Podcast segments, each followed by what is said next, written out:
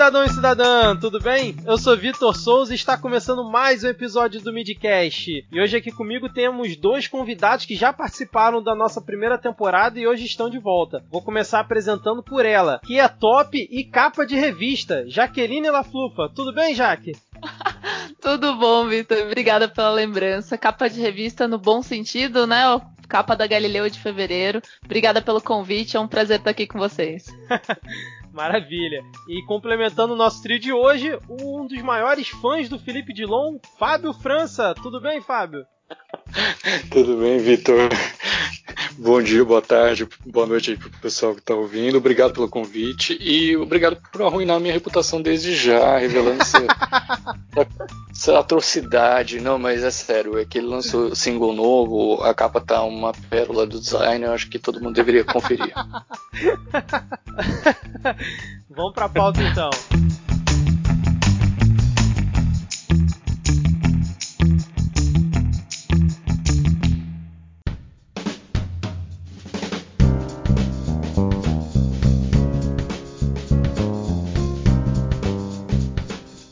Se você acompanha a política nos últimos anos e principalmente se acompanhou as eleições de 2018 aqui no Brasil, deve ter percebido que um dos principais alvos de diversos candidatos foi justamente a imprensa. Não só por conta disso, mas já faz algum tempo que o jornalismo procura se reinventar para acompanhar as modificações da sociedade, que agora principalmente é baseada nas redes sociais. O conceito de novo jornalismo já foi utilizado no passado, mais ou menos ali pela década de 60, e teve como principal expoente Tom Wolfe. Mas será que agora, próximo ao final da segunda década dos anos 2000, podemos dizer que esse termo pode novamente ser utilizado para designarmos o atual momento do jornalismo? E é justamente por isso que eu convidei aqui a Jaque e o Fábio, que são os especialistas do dia aqui sobre o assunto, para a gente poder detalhar um pouco melhor essa nossa ideia aqui do novo jornalismo e das novas formas de consumo por parte aí dos leitores, dos ouvintes, é, dos telespectadores em relação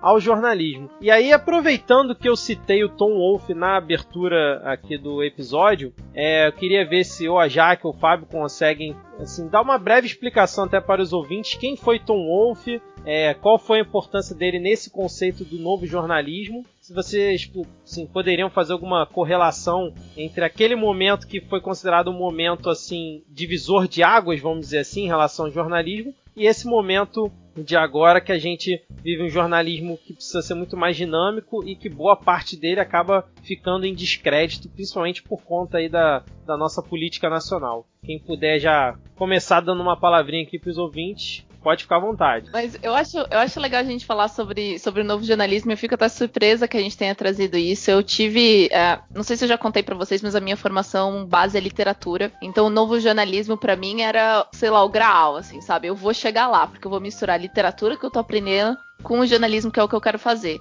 É, longa história muito curta, o que, que foi o novo jornalismo? É, eu não conheço especialmente o Tom Wolfe, eu fui um pouco mais atrás do Gay Talese na época, que é amiguinho deles, vamos dizer assim, né, na mesma, na mesma toada ali. É basicamente quando você produz uma peça jornalística que ela tem, é, ela é tão agradável de ler quanto um livro, uma literatura. Então, não necessariamente ele leva 100% dos fatos, mas ele tem bastante descrição, ele tem bastante contexto, ele não foca só no, no mais factual, assim.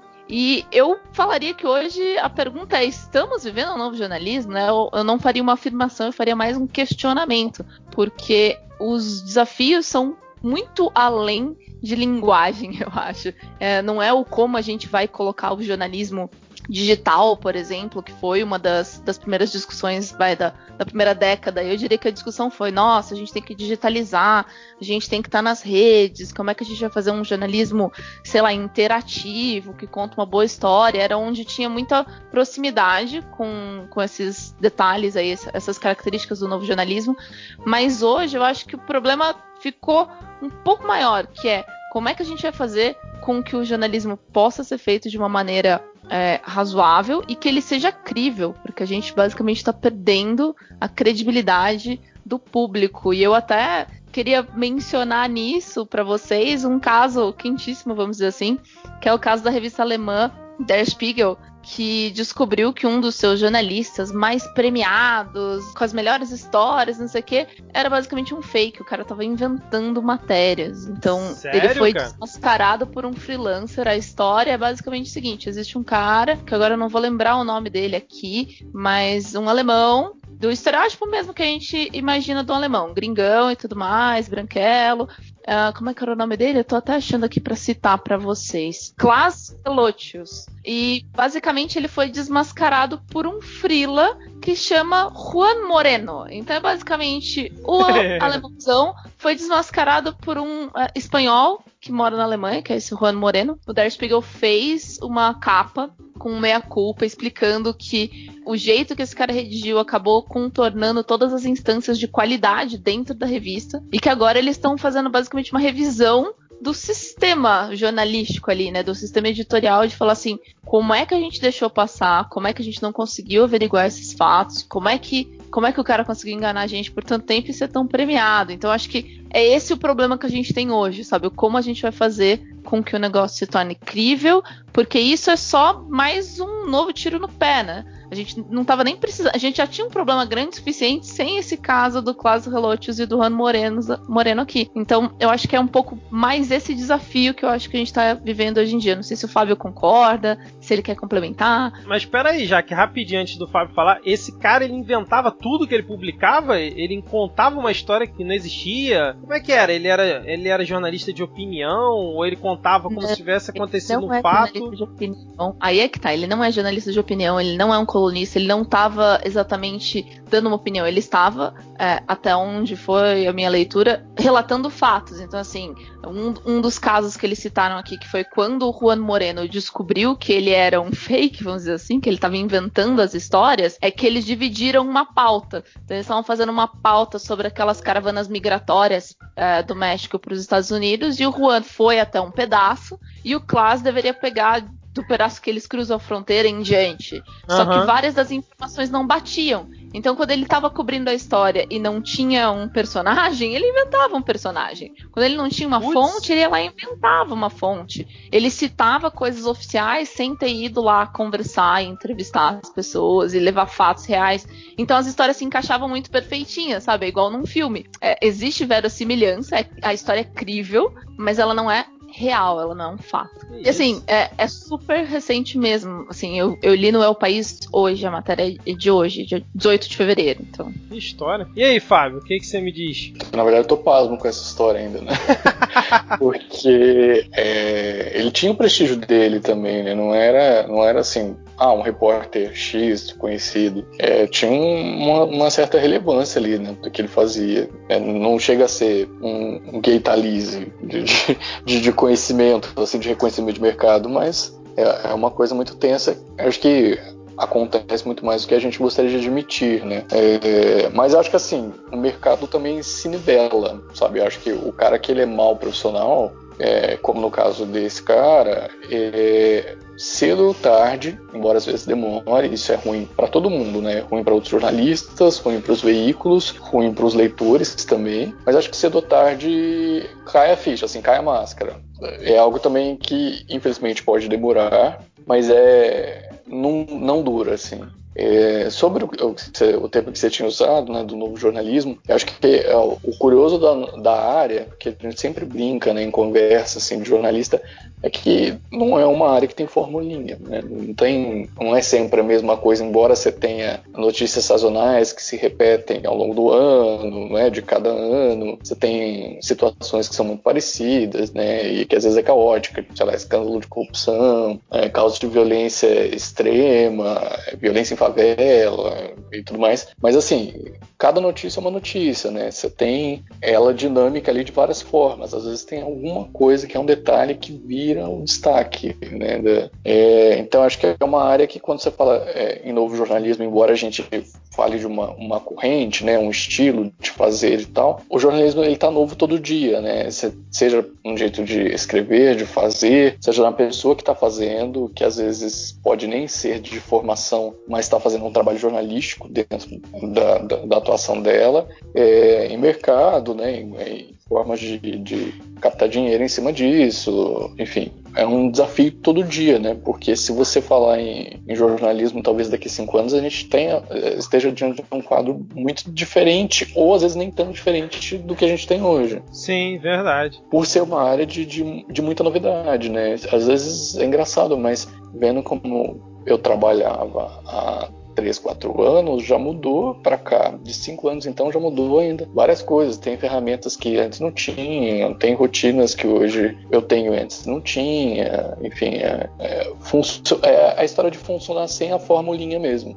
Verdade, cara. E assim, talvez seja um episódio assim que é, a gente possa fazer todo ano, porque é o que você falou, né? Como é uma coisa muito dinâmica e vai mudando sempre, talvez um episódio para ir atualizando como é que tá o panorama em relação àquele ano é, seja até importante para mostrar como é que é dinâmica. Mas aí você tocou num ponto que me lembrou o saudoso Ricardo Boechat, é, falecido aí recentemente de forma trágica. Eu gostava muito do Boechat, era um cara que eu acompanhei por muito tempo quando é, eu ia pro trabalho de trem aqui no Rio de Janeiro, eu ia escutando Band News todo dia pro trabalho. E ele foi um cara que também se reinventou ao longo do tempo, né? Com essa questão, você falou do, do jornalismo com várias ferramentas e tá sempre mudando. Foi um cara que é, fez fama como colunista. Quando foi demitido do jornal o Globo, foi pra rádio e se reinventou totalmente na rádio, né? Ali na Band News e depois virou apresentador da, ali na bancada do Jornal da Band, que é aquela coisa mais formatada, mas na rádio ele se reinventou e conseguiu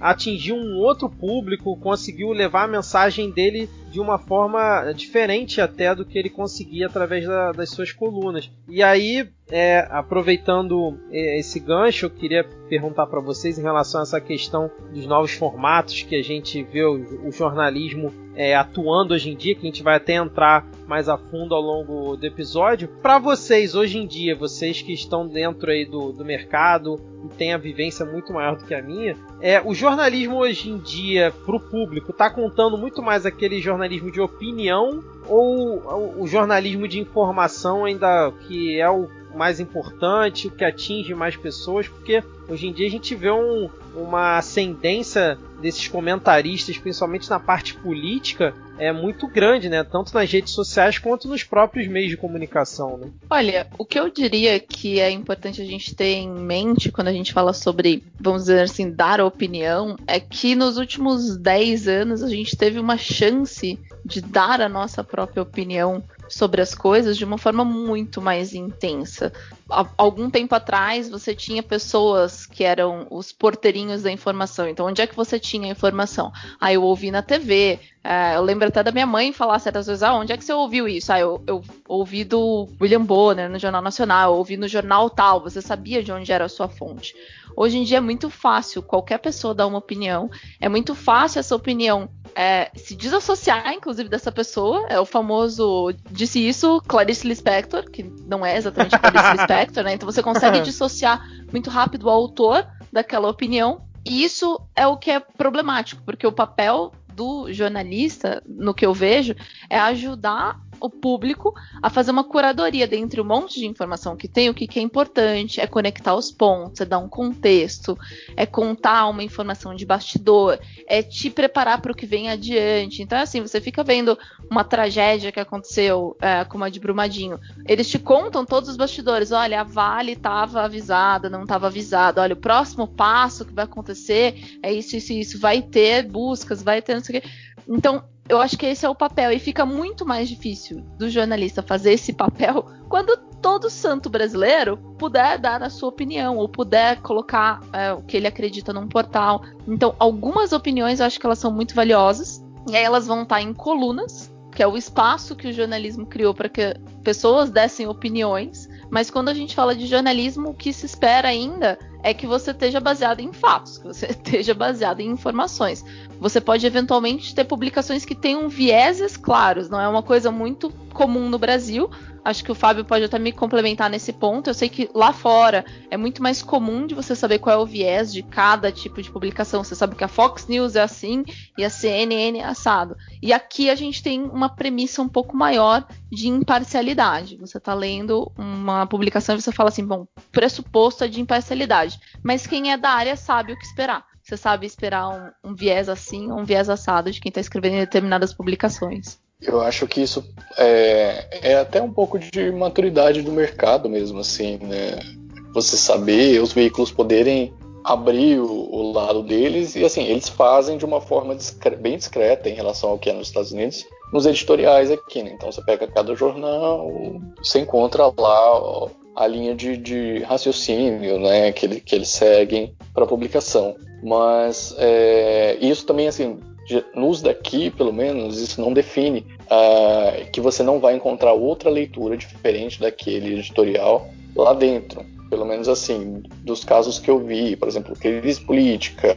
Então, o jornal defende uma linha e tal, mas tem colunistas dos dois lados. E geralmente na, no que é noticioso mesmo, é, no que está relatando fato, é, tenta seguir por uma linha mais imparcial, né? É, é, sempre acaba sendo o objetivo. E eu acho que assim, é, embora você tenha, ainda mais né, com essa polarização política, muito, muita divulgação de sites noticiosos de cada um dos lados. Então você tem né, os fãs da situação é, divulgando X e X sites, os fãs da oposição divulgando o outro e outro. Acho que assim, no final das contas, quando você quer saber o que é fato, você corre para um veículo que já tenha credibilidade para para você se informar. Então, ah, você passou o final de semana, por exemplo, é, você passou, eu passei agora o final de semana, eu já cheguei, eu vi veículo é, apontando que o Gustavo Bebiano já teria sido exonerado. E não, foi exonerado nessa segunda, dia 18, hoje. Então, assim, onde você vai confirmar isso? É um veículo sério, um veículo que está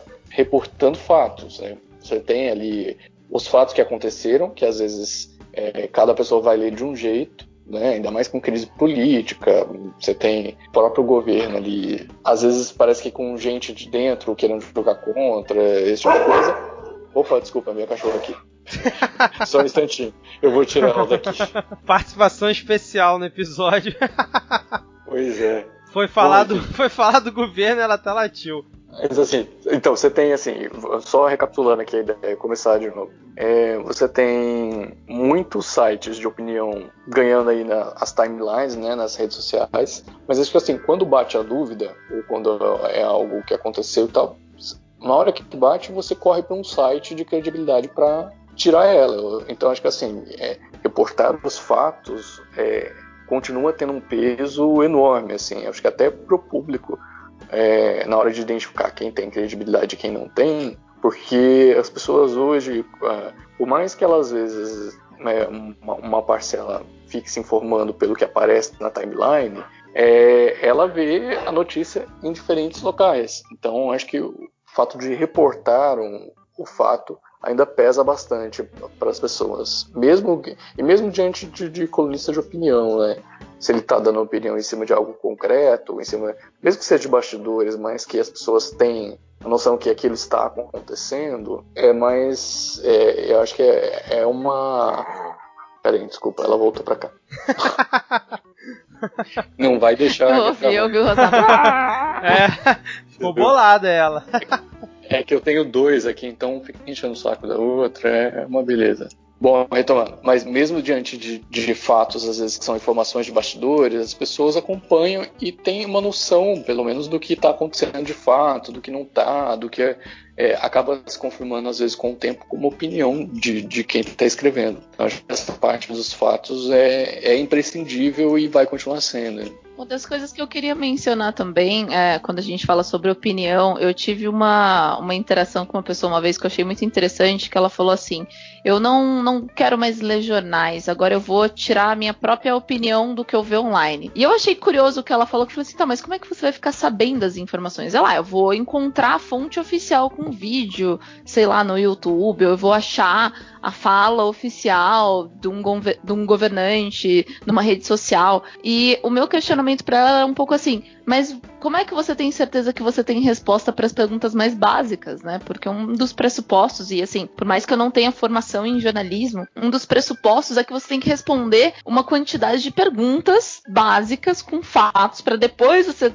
poder eventualmente dar a sua opinião. E quando você está olhando o material cru online, vamos dizer assim, um post, um tweet um vídeo, e você vai tirar a sua opinião, você tem certeza que aquele vídeo não é fake? Você tem certeza que aquilo não é uma montagem? Você tem certeza que aquela é informação mais recente, que alguém não desdisse, que são todas as perguntas que um jornalista faria antes de reportar um fato sobre o que ele viu. Então, eu acho que existe esse cuidado também da gente não é, querer tirar opinião em cima do dado cru, vamos dizer assim, sem ter certeza que a gente tem todas as informações que a gente precisaria para isso. E muito menos no grupo de WhatsApp da família, né? Porque o que tem de gente hoje em dia se informando só pelo que recebe no WhatsApp sem fazer qualquer tipo de filtro e já sai repassando, é uma beleza, cara. Ainda bem que o. Né? É uma praga. É, ainda bem que o WhatsApp limitou encaminhamento de mensagem para cinco pessoas, né? Que isso já diminui um pouco, a pessoa fica com preguiça. A pessoa tem preguiça de ler, quanto mais ficar encaminhando para várias pessoas. Dá encaminha no máximo agora para cinco,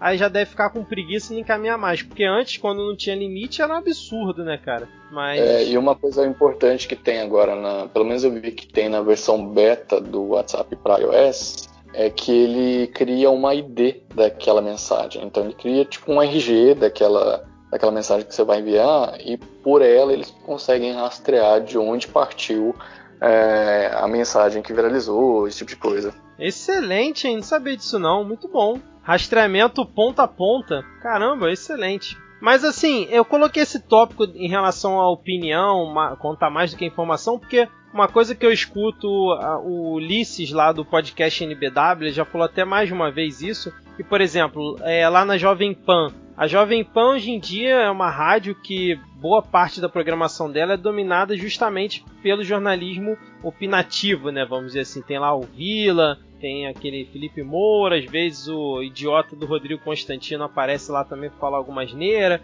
Enfim, tem várias pessoas lá falando e, tipo, virou meio que o rótulo da rádio, coisa que a gente não via até um tempo atrás, né? E aí, um outro ponto também que a Jaque comentou, da questão da fonte, né? Que muitas pessoas querem ficar aí se informando, sei lá por onde, ou tirar sua própria opinião, como ela mesmo falou. E você vê muito isso, se você for no Facebook e no Twitter, é o que mais tem, né? Pessoas pegando notícias de sites que claramente são fake news, tipo os sites que eu até fiz numa brincadeira num episódio que a Jaque participou, que foi lá o episódio número 9 da nossa primeira temporada, como as notícias afetam o seu dia a dia, para saber se a notícia era fake ou verdadeira. Enfim, mas um caso que eu vi recentemente é que a Folha, quando divulgou, por exemplo, o caso aí do Laranjal do PSL, aí do, do governo, do Bebiano, do ministro do Turismo, que estão envolvidos ali naquele esquemão de laranjas, que não é nenhuma novidade no Brasil, só pegaram eles dessa vez, mas outros partidos fazem também, que quem deu o furo quem fez o jornalismo investigativo e deu a notícia foi a Folha. Só que a Folha atualmente é o veículo de imprensa que é mais atacado justamente pela galera que é pró-Bolsonaro. Só que contra fatos não há argumentos, né? Chegou o ponto que até a galera que defende o Bolsonaro passou a atacar é, o governo, passou a, a atacar principalmente o Bebiano por conta de um fato que foi divulgado no veículo que eles chamam de foice de São Paulo, falha de São Paulo, para dizer que é um veículo de fake news. Só que quando chega no momento do vamos ver, né, que é aquele jornalismo mais sério, investigativo, aí acaba repercutindo em cima de quem já tem essa credencial, de quem já tem todo esse background de ter a credibilidade para poder mostrar aquele fato. Eu, eu, achei muito engraçado isso, porque é, mostra bem como é que a gente está vivendo o, o, os dias atuais em que cada um quer ter a sua verdade, quer duvidar do, da opinião contrária do que você acha, não. Se, pô, tá mostrando que o meu candidato fez X ou Y e eu acredito que ele não fez, ou porque eu recebi alguma coisa aqui no WhatsApp que diz o contrário, eu vou acreditar naquela verdade, independente se eu chequei se é real ou não, porque eu quero ficar com a minha verdade aqui, que é muito mais importante. E aí. Que a... chama viés de confirmação, né? A gente Exatamente. busca algo que reforce algo que a gente já acredita. Eu vou até puxar, te interromper brevemente para puxar uma sardinha pro meu lado aqui, porque a matéria que eu fiz para a capa da Galileu, que falava sobre o uso do celular, ela me abriu os olhos para uma coisa que foi muito interessante, que é o quanto a nossa interatividade digital ela é baseada em sentimentos razoavelmente primitivos, vamos dizer assim. Então, o que, que incita muito é, são emoções. Então, ou você quer ficar apaixonado pelo que você está lendo, ou você quer ser surpreendido. Mais um dos sentimentos não tão nobres que também são incitados por esse, é, essa intermediação é, digital que a gente tem hoje é a raiva, né? Então você vê alguém falando alguma coisa errada na internet, parece que você fala assim: nossa, eu preciso corrigir essa pessoa agora. Porque ela está errada no que ela está falando. E a gente não precisa. Então, eu sinto que cada vez mais a gente já teve a época das listinhas, dos gatinhos, a gente já teve das coisas fofas, e aparentemente coisas fofas não deram views suficientes.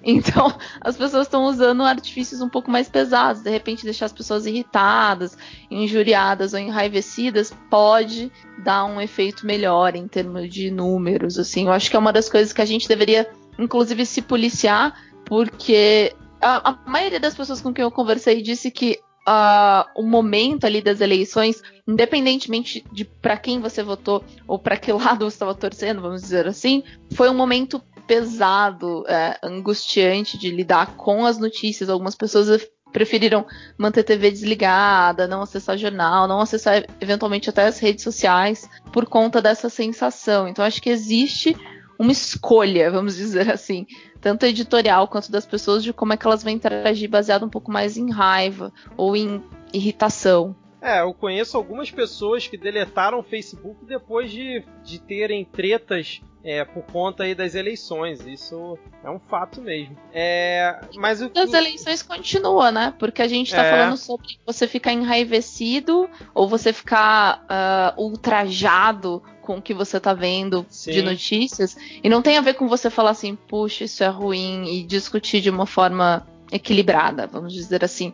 O que dá ibope, vamos dizer assim, é você ser raivoso, é você ser enfático, é você ser incisivo com a tua opinião. Então, ou você é contra ou você é a favor. Você nunca vai ter um bom ibope se você falar assim, é complicado, mas veja bem, a situação é complexa. É. É, Acho pois é. é. Pra gente levar em consideração também do quanto a gente está se deixando levar por esse tipo de abordagem. É, tanto que você vê no YouTube, geralmente os, os, os vídeos que tem muito views é Fulano detona Cicrano, Fulano é, acabou com não sei quem na discussão tal. É sempre um termo bem forte para justamente induzir que esse sentimento é, de raiva que você falou, né? Porque se eu gosto do fulano que tá dizendo que detonou o cicrano que eu não gosto, eu vou assistir aquele vídeo naquele mesmo momento, vou comentar, vou curtir, vou fazer o que for possível para aquilo ali ganhar uma projeção cada vez maior. Mas aí aproveitando o gancho, nesse momento de polarização e de nervos à flor da pele, é um tópico aqui que até a Jaque sugeriu para a pauta, que são é, os novos formatos de checagem de fatos, né? Esse jornalismo que é mais independente, vamos dizer assim, que é mais focado em dados. Vocês acham que é, esse jornalismo, por exemplo, tem ali aos fatos, a agência Lupa, né, que já são bem conhecidas aí, principalmente para quem acompanha as redes sociais, principalmente o Twitter. Vocês acham que esse é o presente e o futuro ao mesmo tempo do jornalismo? Pode ser um, uma via que vai crescer bastante no, pelos próximos anos? Vocês acreditam nisso? Eu acho que é mais uma, né? É que assim, você tem agora várias possibilidades surgindo, mas é, isso sim é essencial. Você vê que as marcas, né, as redes sociais em si se aproveitaram bastante disso. Eu não digo as redes sociais, os usuários, mas as empresas mesmo. Você vê eles divulgando que estão investindo em programas de checagem de notícias, em validação né, dos do, do sites para estimular o algoritmo a não divulgar sites que não sejam confiáveis, é, vídeos, enfim. Então você vê que você tem uma parte que interessou para as empresas, de, de as donas né, das mídias sociais. E acho que é mais uma vertente assim de, de onde o jornalismo pode ir, até onde ele pode chegar, que, que também vai, de certa forma, ali, que a gente viu, meio que agregou valor né, para essas para as grandes redes sociais. Porque apoiando essas iniciativas, seja por meio de dar dinheiro ou por é, pegar o resultado disso e alterar o algoritmo, traz uma imagem benéfica junto ao público, né? De tipo, olha, estamos aqui tentando combater fake news, tentando combater a desinformação e tal. Embora na prática você vê que isso é de uma forma muito lenta, até porque cada vez que o algoritmo bula alguma coisa, você vê que quem produz, quem está mal intencionado para produzir uma, uma desinformação ali, tem cria táticas novas e você vê que parece que as redes sociais não acompanham no mesmo ritmo, de, de, certa forma, no final das contas, acaba sendo benéfico, né? Porque é, não é o jornalismo padrão, que você tem um site, você tem uma TV, você tem uma rádio, é, e é mais um lugar onde as pessoas podem contar para checar a veracidade das coisas. Embora eu acho que isso ainda não ainda seja uma coisa assim para iniciados. Acho que esses sites ainda não chegaram na no, no povão de fato. Vai, tipo, eles estão ali, estão acessíveis. Não é nem que a redação deles seja rebuscada nem nada disso, mas é, o, o, perfil médio do consumidor de notícia ainda, ainda não, não identificou uma familiaridade tão grande para pensar e acessar naquilo, sabe? Você tá vendo uma entrevista ali no Roda Viva, sei lá. Aí você vai pensar, ah, o que, que a pessoa disse? É, é, verdade? É mentira? É impreciso? Sabe? Que tipo de, de informação a pessoa tá divulgando ali? É uma coisa bem de nicho ainda, né? Verdade, cara. Você foi falando aí, eu fui desenhando aqui na minha cabeça e concordo plenamente com você. Já que você concorda também nesse ponto? Concordo que é de nicho, mas eu tenho um viés um pouco mais positivo do que o do Fábio em relação a isso isso, porque eu acho que eles chegam num momento muito interessante. Quando você tá tendo um descrédito da grande mídia por conta é, de questões de governo, e eu não digo que é só aqui no Brasil. Você tem o governo Bolsonaro falando que a grande mídia é, mente, vamos dizer assim, mas o Trump tá gritando fake news faz alguns anos também, né? É então, é verdade. a parte boa dessas pequenas iniciativas, vamos dizer assim, ainda nichadas, mas com potencial surgirem, é que elas acabam se tornando uma opção para quem concorda com isso. Então, se alguém me fala assim, não vou assistir canal tal, porque canal tal mente. Talvez a pessoa encontre nessas outras é, oportunidades de leitura ou de publicação. Então você vai ter Nexo, você vai ter Poder 360, você tem o Meio, você tem agência pública, você tem Intercept, você tem as agências de checagem de fatos, como as que você já citou. Então você tem uma série de outras alternativas que são jornalismo, que são jornalismo de qualidade e que não são grande mídia. Então você não precisa basicamente abandonar o jornalismo porque você acha que a grande mídia mente. Você é, pode então buscar a pequena mídia vai exigir um esforço, claro, da parte dessas pessoas, afinal de contas, o canal de grande mídia é o canal de massa. Mas eu acho que se torna uma alternativa. E já aconteceu de muita gente vir falar para mim: não, eu não. Eu, eu, cancelei as assinaturas de jornal da minha casa. Não assisto mais TV, não vejo mais. Eu fiquei ótimo. E como é que você se informa? Tipo, o que, que você está fazendo então, né? Porque você não tem braços, você não tem horas no seu dia para checar tudo que acontece no mundo, assim, nem eu tenho. E é por isso que eu gosto muito dos processos, por exemplo, como a newsletter do meio, que é, é um ponto do meu dia onde eu falo assim: bom, se algo de importante aconteceu, eu vou gastar esses 10, 15 minutos aqui e vou ficar sabendo das coisas importantes. Podem ter outras coisas que eu tô perdendo, mas talvez elas não sejam tão importantes assim. E cada um vai ter que descobrir qual que é a sua, vamos dizer assim, dieta de informação. Quais vão ser os legumes de jornalismo que você vai trazer, quais vão ser os vegetais que você vai incluir para que você se sinta informado. O que eu acho que não vale a pena é você falar assim: vou morrer de fome. Não vou mais comer, entendeu? Eu vou viver de luz. Eu fico meio que. Ah, olha, se você trocar sua dieta, eu até consigo conversar com você. Agora você fala que você não vai comer mais, fica um pouco desafiador. É, aí acaba a pessoa se informando pelo canal do Nando Moura, por esses youtubers bem né? Não vou nem usar o termo que eu gostaria aqui, mas enfim. É, mas você citou a. O... sem ofensas, sem ofensas. É, pois é, sem ofensas. Mas você citou aí, já que, por exemplo, o Nexo eu acho uma iniciativa fantástica. Inclusive, eu sou assinante do Nexo já tem um, um, algum tempo. É, eles fazem é, uma, como é que eu vou dizer assim, um tratamento de algumas notícias diferenciado, né, que você não vê na, na grande mídia, vamos dizer assim, principalmente quando eles é, simplificam na questão dos gráficos, eles dão uma coisa bem didática, né?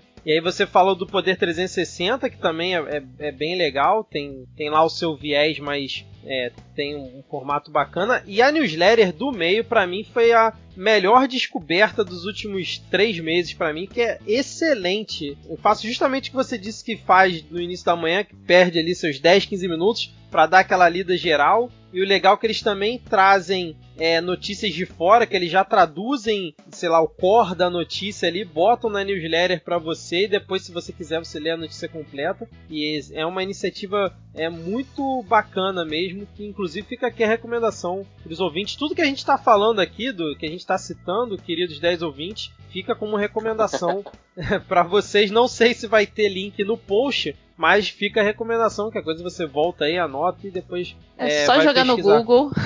Exatamente. em instância. é. E eu acho legal a gente falar disso, de pensar assim: uh, jornalismo é, eu diria assim, na minha visão, é uma metodologia do que você precisa fazer. Você precisa apurar, você precisa perguntar, você precisa ouvir os dois lados, você precisa estar aberto. E você pode fazer isso em N formatos. Um dos formatos, por exemplo, que eu acho que até demorou para se auto-reconhecer como jornalismo foi o podcast do Mamilos que Exato. eu conheço, vem lá da, da minha antiga casa, né, do B9, já tive parte daquele time lá, e tanto a Juliana Valóia como a Cris Bates, elas acharam no começo que elas estavam fazendo um podcast sobre polêmicas, por isso o nome, né, Mamilos, de, do meme Mamilos Polêmicos. Mas aos poucos, o formato que elas estabeleceram para aquela conversa, a preocupação que elas tinham de ouvir várias partes, de trazer contexto, de trazer informação, no final do dia, é jornalismo. E finalmente, hoje eles se reconhecem que são um canal que eles brincam com é jornalismo de peito aberto, mas é um canal de jornalismo independente em formato podcast. Então, alternativa para quem não quer seguir grande mídia, mas continua prestigiando e vendo valor no jornalismo, existe para dar com pau. Exatamente. Elas têm um, uma frase, só cortando rapidinho, elas têm uma, uma frase que é é interessante para descrever o trabalho que elas fazem. É um jornalismo mais interessado em construir pontes do que em provar pontos.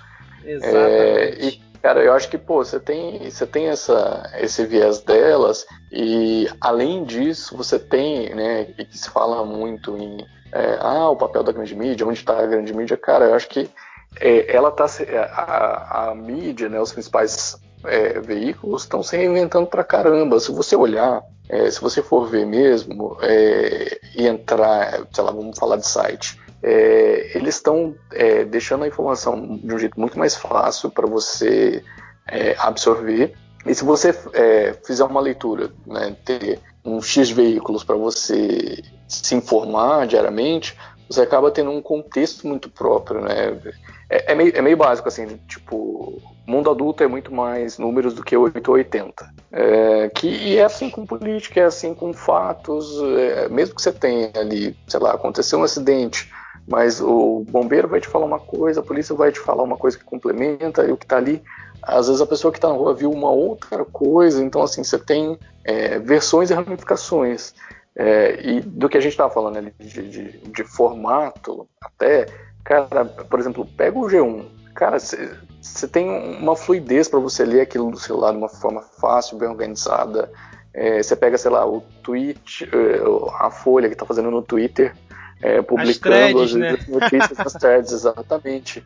É, então, assim, às vezes as pessoas têm um discurso muito pronto do que é a grande mídia, né, que é bem entre aspas aí, mas é, é, é um discurso muito formatado, né, é um discurso que se aproveita de uma imagem é, construída aí no imaginário popular, ou que um lado ou que, o, que outro pregue, mas é, às vezes as pessoas estão só repetindo bordões. E, assim, ok, é, é, é ótimo que as pessoas participem criticamente do jornalismo, seja comentando né, na, nas notícias, entrando em contato para dizer o que elas pensam e tal. Isso é essencial também. Acho que isso tem, tem pautado bastante as mudanças, mas é, às vezes você vê que dentro desse, desse argumento existe só um, uma ideia formatada e muito superficial. É, se você entrar mesmo nos grandes veículos, você vai ver que eles estão reinventando e não só para acompanhar o ritmo dos fatos, mas para cada vez mais, além de, de é, aumentar e seguir com a credibilidade que eles têm, é, de aumentar a transparência, é, que eles têm. Se você pegar qualquer grande veículo hoje, você consegue enxergar movimentos deles para ficarem mais transparentes, para serem mais ágeis, para trazer uma informação é, não só mais precisa, mas também num formato ali que se encaixe no dia a dia das pessoas. É, bom ponto, Fábio. Inclusive, eu queria citar aqui três situações que eu acho bem interessante, que a primeira é que alguns sites eles utilizam, é, eles já botam o tempo de leitura que aquela matéria vai demorar, sei lá, às vezes, ah, cinco minutos para você ler. Geralmente acho que o, Medium faz isso, apesar de não ser focado em jornalismo, mas eu já vi alguns outros sites que colocam isso, eu acho isso fantástico. Tipo, você entra na reportagem e ele já te diz ali quanto tempo vai durar para você ler aquele texto. Uma outra coisa que eu acho interessante também no site do O Globo, que eles botam a tradução do que está escrito ali em formato de áudio. Então, se a pessoa quiser dar play, eles têm, têm um playerzinho ali, provavelmente de algum parceiro, eu esqueci o nome agora do parceiro, você dá o play, você escuta a transcrição daquilo que está escrito ali na reportagem. E aí tem uma outra iniciativa também que é do jornal Nexo, que eles fazem na newsletter deles semanal, que a newsletter para mim é a reciclagem da, das newsletters foi que melhor surgiu aí nos últimos anos em questão de jornalismo. Nossa. Pra é, mim é a mesma que... coisa, assim, de tipo, newsletter é uma coisa que eu corria de pavor, porque Isso, parece aquela é. propaganda de loja que você não quer receber.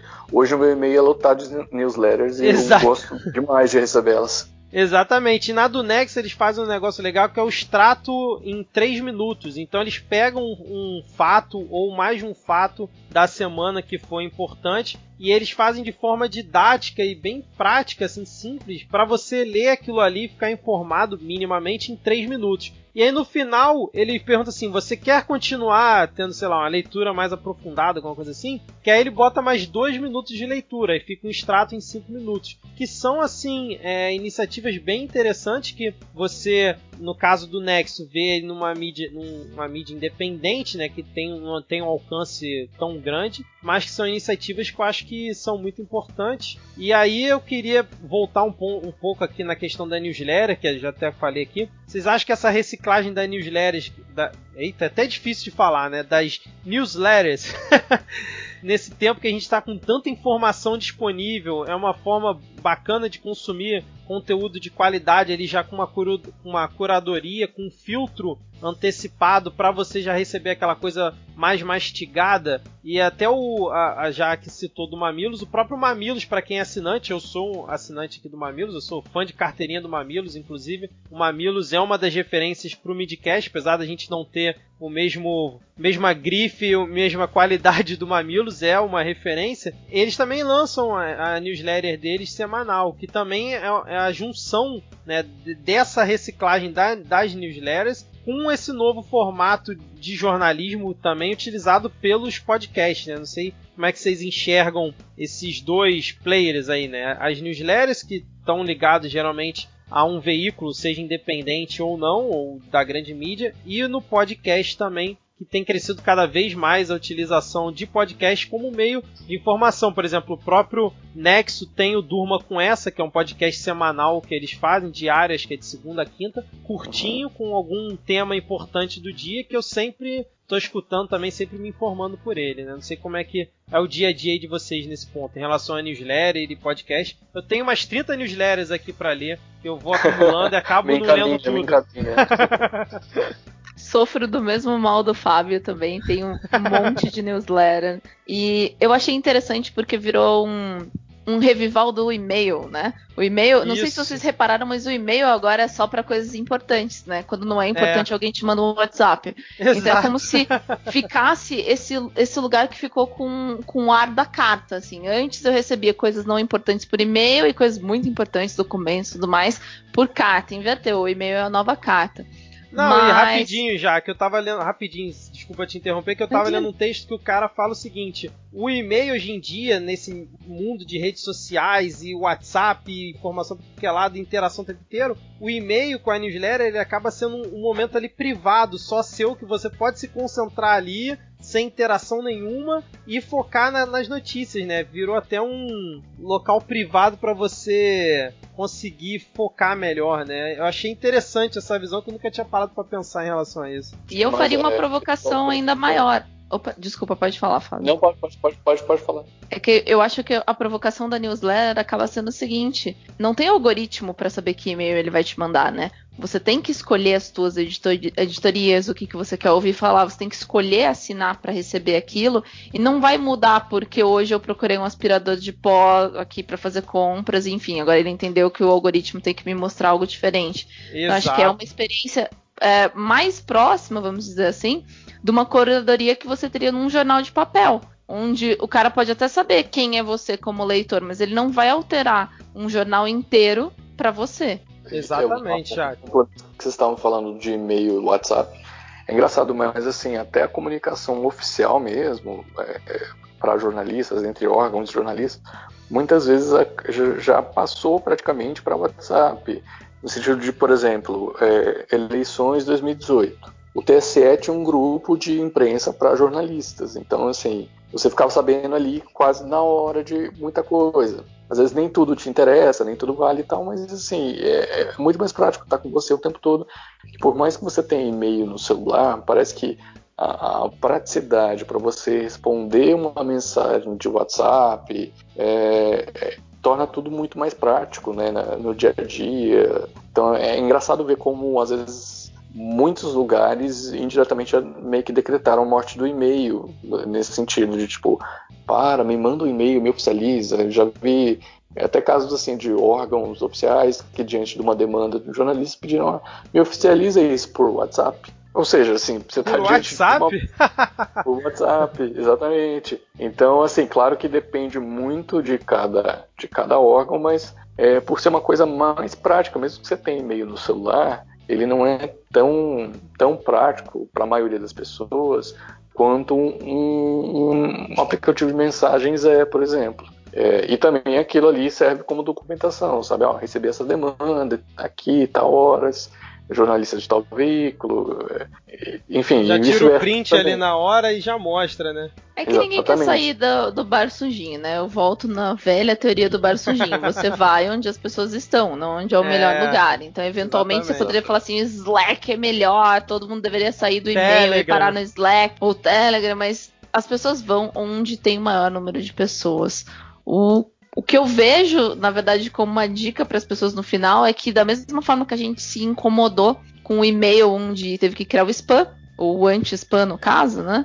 A gente também vai precisar lidar com isso no celular, nos aplicativos de mensagem. Então, aqui na minha casa, por exemplo, eu decidi que eu e meu marido a gente troca mensagens num outro aplicativo que não o WhatsApp, porque todas as outras coisas da vida rodam no WhatsApp. E eu não vou achar a mensagem dele perdida no meio de um monte de outros grupos, informações. Imagina, tô lá no grupo do TSE, quantas mensagens chegam num dia? Jamais vou ver a mensagem da minha mãe, entendeu? Uhum. E aí uhum. você acaba aprendendo a, a lidar com isso de uma outra forma, a criar um aplicativo separado ou escolher um outro formato de mensagem. Interessante, interessante. E aí foca só naquilo, né? Acaba virando exclusivo. Aquele você sabe aquilo. que é o de casa, é meio que. Aqui eu uso um que chama Signal, que não é tão bom quanto o WhatsApp, inclusive, na minha visão, mas que pelo menos separa. Tipo, no Signal são coisas privadas e no WhatsApp são coisas de trabalho, eventualmente. Enfim, eu não preciso dar tanta prioridade às vezes. Se eu tiver que dar prioridade entre um dos dois, eu vou olhar o Signal primeiro. Entendi. É, é, é, um, é uma, é uma divisão ali, né? Porque às vezes você está conversando com sua mãe e você quer tipo ter um momento particular, mas a sua fonte está te esperando te vendo online. Então, é. Exato. É, você está dependendo de uma resposta e você está vendo que a pessoa está online, enfim, acaba gerando uma, uma situação ali. Exato. E aí, assim, até para como dica para os ouvintes, né? Qual newsletter e qual podcast que vocês recomendariam aí para quem está ouvindo poder se informar que tem jornalismo de verdade sendo ali feito e de qualidade? A gente já indicou alguns aqui, mas se vocês tiverem mais algum para adicionar. Olha, eu vou reforçar as indicações que eu já fiz aqui do, uh, da newsletter do meio, que eu acho ótima é, e funciona como um, um, apanhadão geral. Quem é da área de tecnologia, como eu, também pode gostar da newsletter da ADA, que são notícias de tecnologia explicadas, esmiuçadas. que mais que eu consigo lembrar? Essa, essa eu não conheço, hein? Boa, hein? Eu sou da área de tecnologia, já vou assinar aqui. E é muito bacana, o viés é muito interessante, porque quando eu seleciono também as newsletters que eu vou receber, eu estou procurando alguma coisa que seja diferente da capa do UOL, por exemplo, sabe? Se for Sim. o que se chama de hard news, né, a notícia do momento, eu vou abrir a capa do UOL e vai estar tá lá. Então eu não preciso me preocupar com isso. Eu estou preocupada em quem me dá contexto, quem me dá informações extras, quem me dá é, um conhecimento que eu ainda preciso desenvolver. Então, na área de política, por exemplo, eu tenho certeza que eu ainda preciso desenvolver um conhecimento para navegar na área. Eu preciso de alguém que me faça uma notícia mais beabá, sabe? Não pode já chegar avançadão ali, já falando das features do celular, né? Não, política para mim tem que ser o basicão. Então, acho que é legal ter essa ideia e buscar coisas que você gosta de ler, porque eu vou acabar recomendando uma newsletter aqui que eu adoro, por exemplo, mas que não é tão jornalística assim, que é a newsletter da Aline Valek, que são é, textos e são é, narrativas para você também sair um pouco do, do frisson do jornalismo, sabe? Vai ler um negócio que você gosta de ler. Interessante, Jack. Já assinei, inclusive, a newsletter da Ada e essa da Aline Valek, vou dar uma olhada aqui também. É. É, mas e Você podcast? Podcasts também, é, né? exatamente. Além do Mamilos, que quem tá ouvindo provavelmente já conhece, tem algum outro que você indique? Citamos o Mamilos também. Eu acompanho alguns outros, é, como por exemplo, tem um que chama Maria Vai com as Outras, da revista Piauí. Que ah, eu achei já ouvi já. Uma curadoria bem legal, é temático, então existe um tema que elas vão discutir num podcast. Uh, um modelo parecido com o que a gente está fazendo aqui, traz especialistas ou personagens para debater. Tem um que é gringo que eu adoro, que quem tiver traquejo no inglês e quiser testar, chama Radio Lab, que são as melhores histórias em podcast. Eles fazem efeitos sonoros no fundo e eles vão te contar coisas que você nunca imaginou nem que você queria saber. Então não existe uma editoria exatamente. São vários tipos de história, vão desde política, tecnologia, ciência. É sensacional. E um recente que eu indico porque eu achei ele é, curto o suficiente para não ser um negócio que você precisa de duas horas. Mamilos, por exemplo, é um negócio que você vai se dedicar, entendeu? É uma matéria Isso, da é. Piauí. Demora para ler, talvez você tenha que parar no meio. Se prepare, entendeu? Não é um negócio rapidinho ah, é. pro seu dia. Mas tem um podcast novo do Cris Dias que chama Boa Noite, Boa Noite Internet. Que é um formato que leva em média uns 15, 20 minutinhos ali passa por uma série é, de informações ao redor de um mesmo tema, rapidinho, não é complicado, dá para ouvir no intervalo do almoço, dá para ouvir num trajetinho mais curto, num pedacinho da sua série da academia, alguma coisa assim. Então achei que é legal. Todos esses não se intitulam exatamente como jornalismo, tá? Eles são podcasts e para mim o podcast nada mais é do que o rádio com play, né? Então não, não fica muito diferente do que eu veria com um rádio. E eu acho que são formatos bacanas de se ouvir. Mas acho que isso é uma coisa que você comentou também, assim, que às vezes eles não são propriamente jornalismo, mas de certa forma eles podem fazer um tipo de, é, porque a gente está diante de, desse novo quadro, né? Que não necessariamente a pessoa que estudou com um diploma e tem um diploma de jornalismo é a que está fazendo jornalismo, mas assim não, não dá para deixar de reconhecer as iniciativas. Por exemplo, é, projeto em comunidade, sabe? Tipo, é, é, muito mais fácil você saber a partir de alguém que está lá dentro reportando as coisas do dia a dia do que necessariamente você esperar que alguém vá ter interesse de cobrir, às vezes, uma comunidade específica. Então, é, tem como você falar que alguém que tem um projeto de rádio ou TV comunitária não está fazendo jornalismo? Quando ele conta ou faz uma entrevista sobre aquela realidade? E não digo nem necessariamente assim, tipo, uma entrevista, uma matéria, uma reportagem é, polêmica, sabe, tipo, investigativa, nem nada disso. É, o simples fato de relatar, a pessoa já está fazendo jornalismo ali, né, com aquilo. Então, você vê hoje é, no Twitter mesmo, né, quando você tem esses grandes é, esses grandes eventos, sei lá, tipo o Occupy da vida, é, você vê que várias pessoas, na época não tinha nem thread ainda, mas você vê que várias pessoas postaram várias mensagens, então juntando elas ali você tem um relato de começo, meio e fim.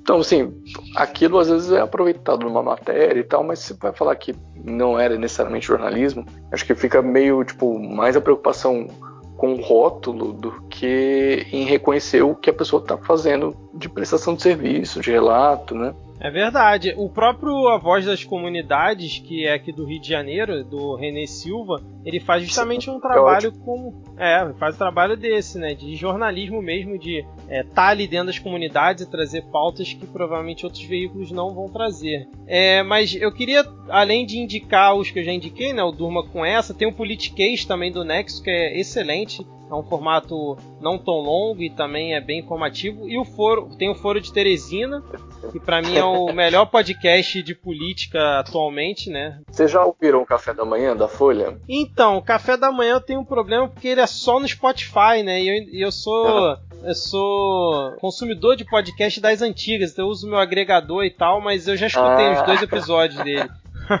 Cara, é, faz parte assim do meu dia. No, sei lá, eu tô indo pro trabalho, então no caminho. Você realmente escuto... ouve com o seu café da manhã? Você segue a risca? Não, não. não. Depende, depende, depende, do dia. Só. Geralmente eu acordo com tempo, então dou uma olhada nos sites para ver o, o que, está rolando, tanto nacional quanto localmente e tal. E geralmente, quando eu tô com mais tempo, eu escuto ali. Se não, tipo, eu vou escutar meio-dia já, então não é café da manhã. Escuta Mas, junto assim, com Durma com essa do Nexo, né? praticamente. E às vezes eu volto do trabalho ouvindo Durma com essa. Ou, eh, geralmente eu tô, eu tô, reparando assim que eu tô trocando a música que estava comigo nesse tempo por podcasts. Mas o, o Café da Manhã é um, tá com uma linguagem bem legal porque eles colocam de uma forma bem clara, geralmente tem um especialista ou alguém que cobre aquela área, que é um setorista. É, é, é bem interessante, assim, como, como leitor mesmo, como ouvinte, acho que traz tudo de uma forma bem prática. O G1 também tem um, uns podcasts bem legais, tem uns de tem um de música que é muito bom, eles vão comentando os lançamentos. Então assim, é, para quem gosta de cultura pop, de de diversas formas. É uma é um podcast Pra quem quer legal. saber dos últimos lançamentos do Felipe Dilões, tá querendo dizer pra gente, não é mesmo, Fábio?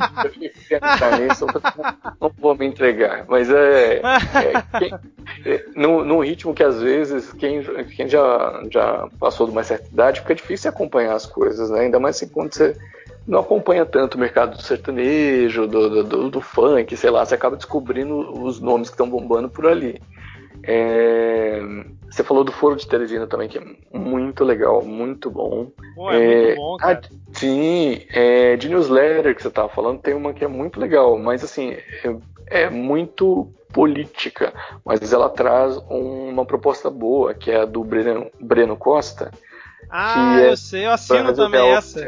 Que ele meio que vai dissecando o diário oficial ali do governo é, e vai explicando cada ato, assim, pelo menos os mais de mais destaque.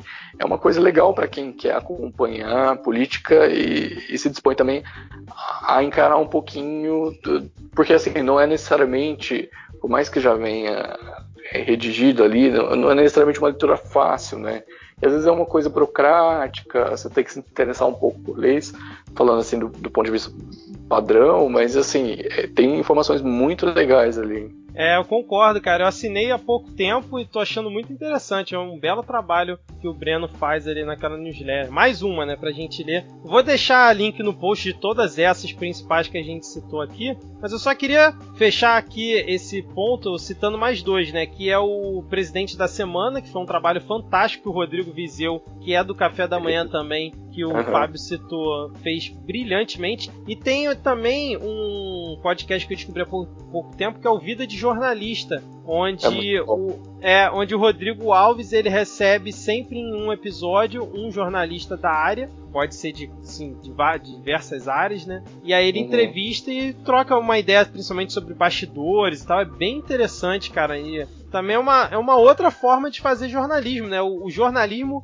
fazendo jornalismo com ele próprio ali, divulgando para as pessoas, é bem interessante. E, e, na verdade, assim, às vezes a gente trata muito como se fosse uma coisa de, de jornalista, por exemplo, vida de jornalista, mas ele não é interessante só para quem é jornalista, né? Para quem se interessa sobre bastidores de notícia, seja de qual profissão for, é, é uma ótica interessante você começar a ter essa visão de quem está dentro, né, do, do, do, veículo, produzindo notícias, tipo, e, e do Vida de Jornalista tem episódios muito bons, tipo da Renata Lopretti, Cara, Pô, foi é, excelente, cara. É jornalista, sensacional.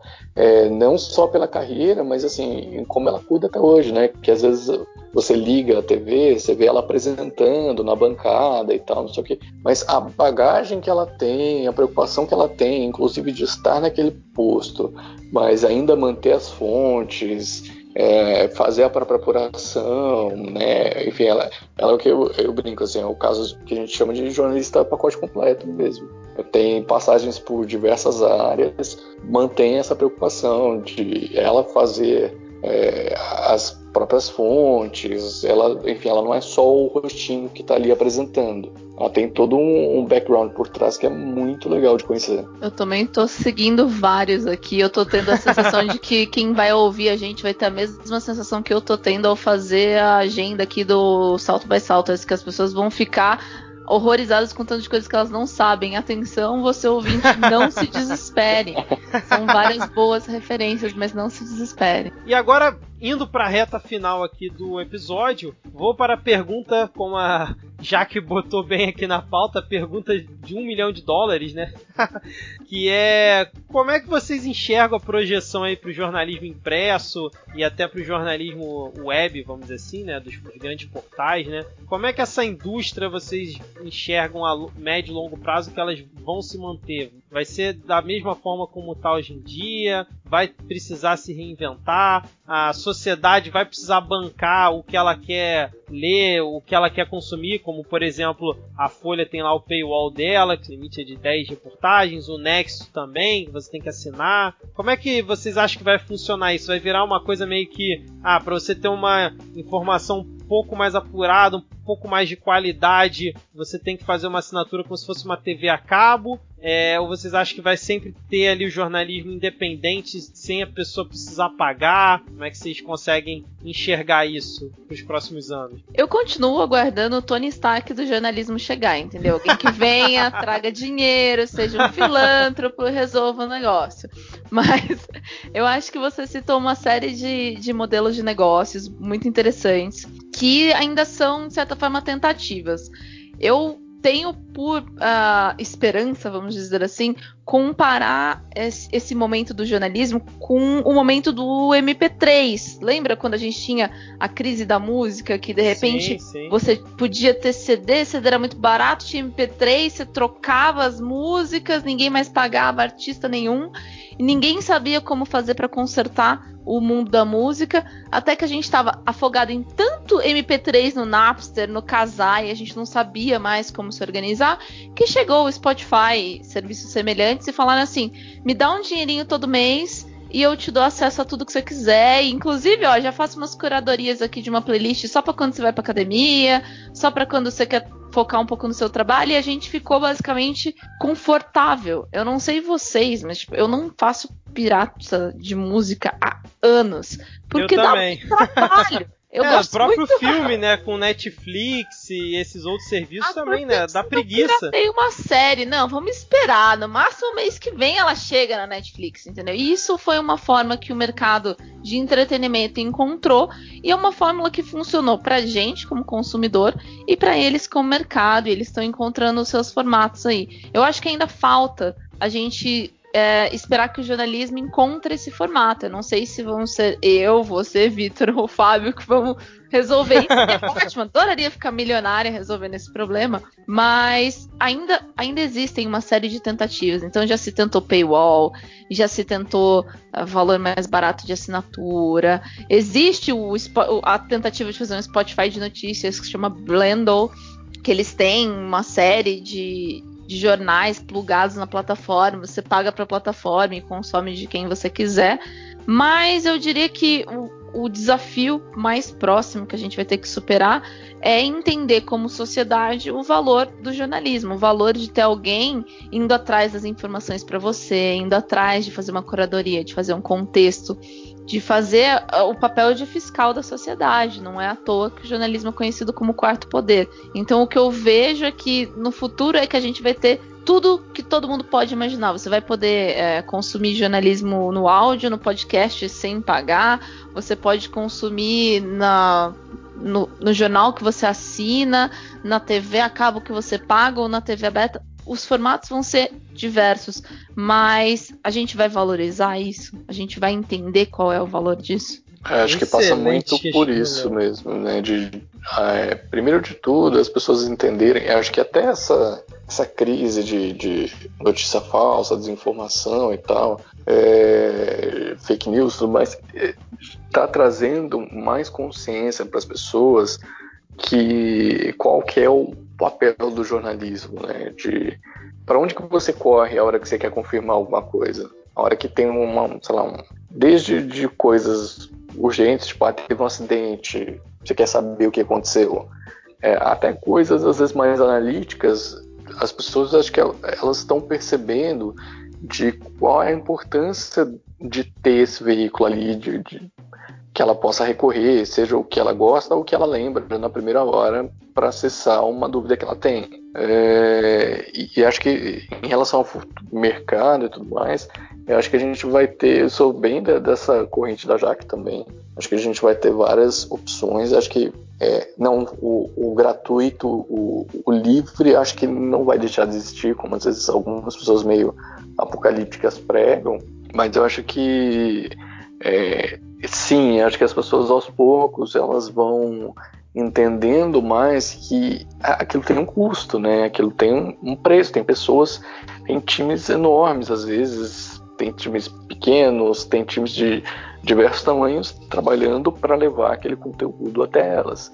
Então acho que a parte de valorizar, no sentido de entender que se você pode é, pagar por esse serviço, você começa a pensar em que aquilo vai entrar no seu orçamento porque aquilo é importante para você. Além disso, você tem o que vai ser, acho que sempre gratuito, mesmo que às vezes seja parcial, mesmo que seja é, parcial no sentido de tipo, ah, você pode acessar até X matérias por mês, você pode ter um X de conteúdo gratuito por mês é, para quem é cadastrado, para quem faz login com uma conta, né, do Google, do Facebook, enfim. Mas acho que ele sempre vai estar tá aí. É, às vezes eu fico com a impressão que a gente está chegando no ápice da, da bomba estourar e surgiu uma ruptura no sistema, tipo, como um exemplo aí que a Jaque deu de surgir uma plataforma que você vai assinar e você vai poder acessar todos os veículos ali e consumir de onde você quiser. E aí ele vai botar a playlist do dia, newsletter do dia já dentro da plataforma, sei lá. Eu acho que tá, está caminhando para isso porque vai chegar uma hora que vai ficar insustentável. É, informação para tudo que é lado muita informação desencontrada. O YouTube é, acrescenta muito nisso, né? Porque as pessoas gostam muito de consumir vídeo e ali tem é, é um checagem zero, né? Qualquer um pode falar o que quiser, inventar o que quiser e às vezes bota como destaque uma coisa que é mentira ou que é a teoria da conspiração, enfim. Eu acho que a gente vai chegar num momento que vai ter uma ruptura e a gente vai seguir por um outro caminho que vai ser esse caminho que vai perdurar aí por alguns anos mas ainda assim, às vezes eu fico com a sensação que a gente tá meio que discutindo dentro de uma bolha, né? Que pra, pra massa, né? Pra maior parte da, da população, vamos dizer assim, que tá fora dessa nossa bolha, a vida vai continuar existindo como sempre foi, né? O Jornal Nacional, o Jornal Impresso, tem ali o, os grandes veículos ali na web e vai seguir assim por um bom tempo. Mas espero que não, né? Porque quanto mais a gente eu tiver. Penso penso um pouquinho diferente, sabe? Porque eu acho que, e concordo que a gente está numa bolha, mas essa bolha eventualmente estoura e, e a, alcança as outras pessoas. Eu Isso, sou jornalista é. de tecnologia, então pensa, por exemplo, vou fazer analogia, obviamente, com tecnologia, né? Imagina smartphone, por exemplo. Ele foi uma coisa de bolha por muito tempo. Ah, o grupo de pessoas que tem um Android, que tem um iPhone. Mas chega num ponto que o negócio tá tão popularizado que ele já se torna algo que essas pessoas de uma camada mais distante bastante, vamos dizer assim, fora da nossa bolha, os mais populares também conseguem acessar. Então, Sim. pensar no Spotify, que ele também consegue ser grátis, não é só assinante é que consome Exato. Spotify. Quem consome Spotify gratuito, veja bem, tem que ouvir um comercial aqui e ali, mas né, não existe almoço grátis. Então, acho que vão existir formatos e eu gosto de tentar o otimismo inabalável, entendeu? Então, apesar que os fatos possam dizer, eu acredito que a males que vem para bem. Então, é, os questionamentos que a política faz sobre a imprensa vão só ajudar a imprensa a ter que cuidar o dobro da sua qualidade. A pressão que os leitores estão fazendo para querer algo inovador, para querer algo diferente, também vai ajudar. O fato da gente estar tá aqui produzindo, por que não, jornalismo, também mostra o quanto isso envolve gente, envolve tempo, envolve trabalho. E as pessoas que fazem isso, e as pessoas que começam a produzir conteúdo digitalmente, elas entendem o trabalho que dá e eventualmente vão entender o trabalho que uma equipe de jornalismo tem e começa a valorizar. Eu gosto muito do meio da propaganda que eles fazem para te convidar a ser assinante, que ele fala assim: é um chopp por mês. É. Ele te dá o paralelo de falar assim, cara, a gente trabalha pra caramba para te trazer tudo isso, mas sabe quanto você precisaria investir para deixar a gente rodando? É um chopp que você vai deixar de tomar, por exemplo, sabe? É, é um agrado que você vai dar. Eu vou tirar esse chopp aqui, ó, esse chopp é pro meio, você brinda para eles. Então acho que tem um pouco dessa nova visão que a gente vai criando sobre o que é o trabalho do jornalista, quanto vale o trabalho do jornalismo e o quanto a gente está disposto a bancar isso também. Excelente, Jaque. Muito bom. Eu sempre gosto do otimismo da Jaque. No episódio da primeira temporada de como as notícias afetam o seu dia, ela também era sempre a pessoa que era otimista ali na gravação, puxando para cima. Eu, eu, gosto da Jaque nesse ponto. Fábio, alguma consideração final aí? Não sei se essa já foi a consideração final da Jaque. Podem ficar à vontade aí, porque eu já abordei tudo que eu gostaria aqui na pauta. Vocês podem falar aí o que vocês quiserem agora para complementar. É, eu acho que é, é, bem por isso. Eu, eu gosto também de, de, desse viés otimista, assim. Que, e, e, acho que basicamente é mais ou menos o que eu já tinha comentado, de tipo, o jornalismo ele é feito sobre as pessoas e para as pessoas. Então, independente de modelo de mercado, de técnicas, de formatos, é, acho que ele sempre vai estar aí, sempre vai, vai estar diante de um desafio, porque não é uma, é uma área inquieta, sabe? Ele não é uma área de comodismo. É, e acho que as pessoas agora, o momento que a gente atravessa, está fazendo as pessoas refletirem mais sobre a importância é, do jornalismo, seja de onde ele venha, é, na vida delas. Então, é, acho que assim, apesar dos pesares, apesar dos trancos e barrancos, porque isso não é um processo né, em linha reta. Às vezes ele tem muito mais curvas que a gente prevê que possa ter. E acho que assim, só tem, só tem coisas boas no final das contas como saldo. Eventualmente você tem coisas ruins, né? Mas assim, o, o que fica principalmente é o, o saldo de, dessas experiências, né? Que a gente vem tendo ao longo dos anos. Excelente. Jaque, você quer complementar com mais alguma coisa ou a gente pode ir fechando por aqui? Eu acho que a única última coisa que eu queria dizer é que, para quem achar que o jornalismo tá indo mal das pernas, eu acho que as pessoas não viram as biritas que o jornalismo andou tomando, entendeu? Só tá vendo os tropeços, mas não viu as biritas que o jornalismo andou tomando nesse meio tempo. Então, segurem as suas ansiedades, não vendam seus cupons ainda, como diria o Merigo, porque eu acho que as coisas estão para melhorar. A gente está passando por um momento de vale, né? Um negócio um pouco conturbado.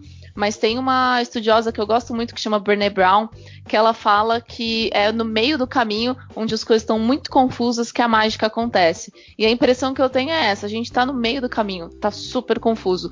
É, a, é, aqui que a gente vai descobrir qual que é a mágica. Então, não acho que o jornalismo vai morrer, ele vai se reinventar, ele vai se adaptar. E as pessoas também vão se adaptar com o que elas querem do jornalismo, o que, que elas esperam, qual é a qualidade. Eu acho que no futuro isso só tende a melhorar. Eu espero que um, um dia a gente volte a fazer um podcast aqui de novo para falar sobre todas as coisas boas que aconteceram e como os jornalistas estão ganhando como diretores de empresas CEOs. Não sei se é um futuro tão próximo assim, mas eu realmente gosto de acreditar que a gente vai ver um valor muito surpreendente nisso, porque o digital só exacerba o tanto que a gente precisa de alguém para fazer a curadoria de informação pra gente. Tem informação demais, a gente não consegue navegar sozinho. E o tempo todo. Mesmo. É, exatamente. Não, e que a Jack comentou também de quando você começa a produzir, que você vê o trabalho que dá, eu já sou ouvinte de podcast há, dois, há 10 anos, mais ou menos. E depois que eu comecei o Midcast, eu dei muito mais valor a todos os produtores de conteúdo, não só da mídia aqui podcast, como de outras plataformas também, porque realmente é muito trabalho, é muito trabalho e exige uma dedicação que às vezes a pessoa que está ouvindo e que não tem muito essa noção né, do, do trabalho que dá, acha que é uma coisa assim comum acha que é simples, fácil, como um dia lá no passado eu já achei, e longe disso. E eu acho que é isso aí, vamos seguir, vamos, o jornalismo não vai morrer, como tem gente que acredita, né? Acha que vai ser tudo youtuber comandando e dando recado, dizendo o que, que é, o que, que não é fato. Mas acho que nesse tom otimista da Jaque, acho que a gente pode fechar por aqui. Eu queria agradecer a participação de vocês dois. A gente conseguiu essa, esse tempinho aqui para poder gravar essa pauta que a gente já estava debatendo aí há algum tempo. E eu acho que ficou bacana. Acho que os nossos 10 ouvintes vão curtir esse nosso bate-papo. E principalmente todas as indicações que a gente fez aqui, né? É, vocês querem se despedir, falar mais alguma coisa? A gente pode encerrar por aqui. Para mim tá ótimo, gente. Tô super feliz de ter participado. Achei que é um tema super legal e tô à disposição para continuar fazendo podcasts da madrugada aqui com vocês. pra, que, pra quem não tá sabendo, está aqui uma e meia da manhã do dia 19 de fevereiro. quem disse esse, que jornalismo era fácil, não é mesmo? Exatamente. Mas é isso então, gente. Vamos fechar por aqui. Jaque, Fábio, muito obrigado. Em breve a gente se vê aqui em uma nova pauta. Talvez Felipe Dilon, quem sabe, né? É... é tem, tem o Oscar vindo aí, tem, enfim, um monte de coisa. Quer dizer, talvez quando o episódio for ao ar, o Oscar já tenha ido, mas sempre tem coisa interessante pra gente debater também. Exatamente. A gente vai se falando aí para ao longo dessa segunda temporada a gente procurar abordar algum outro tema interessante para os ouvintes. É, Jaque, boa sorte lá no South by Southwest, na sua cobertura lá que você vai fazer. Farei novidades. Mas então vamos fechar por aqui e vamos dar tchau aqui para os nossos 10 ouvintes. Tchau, tchau, galera. Valeu! Até mais! Valeu, gente!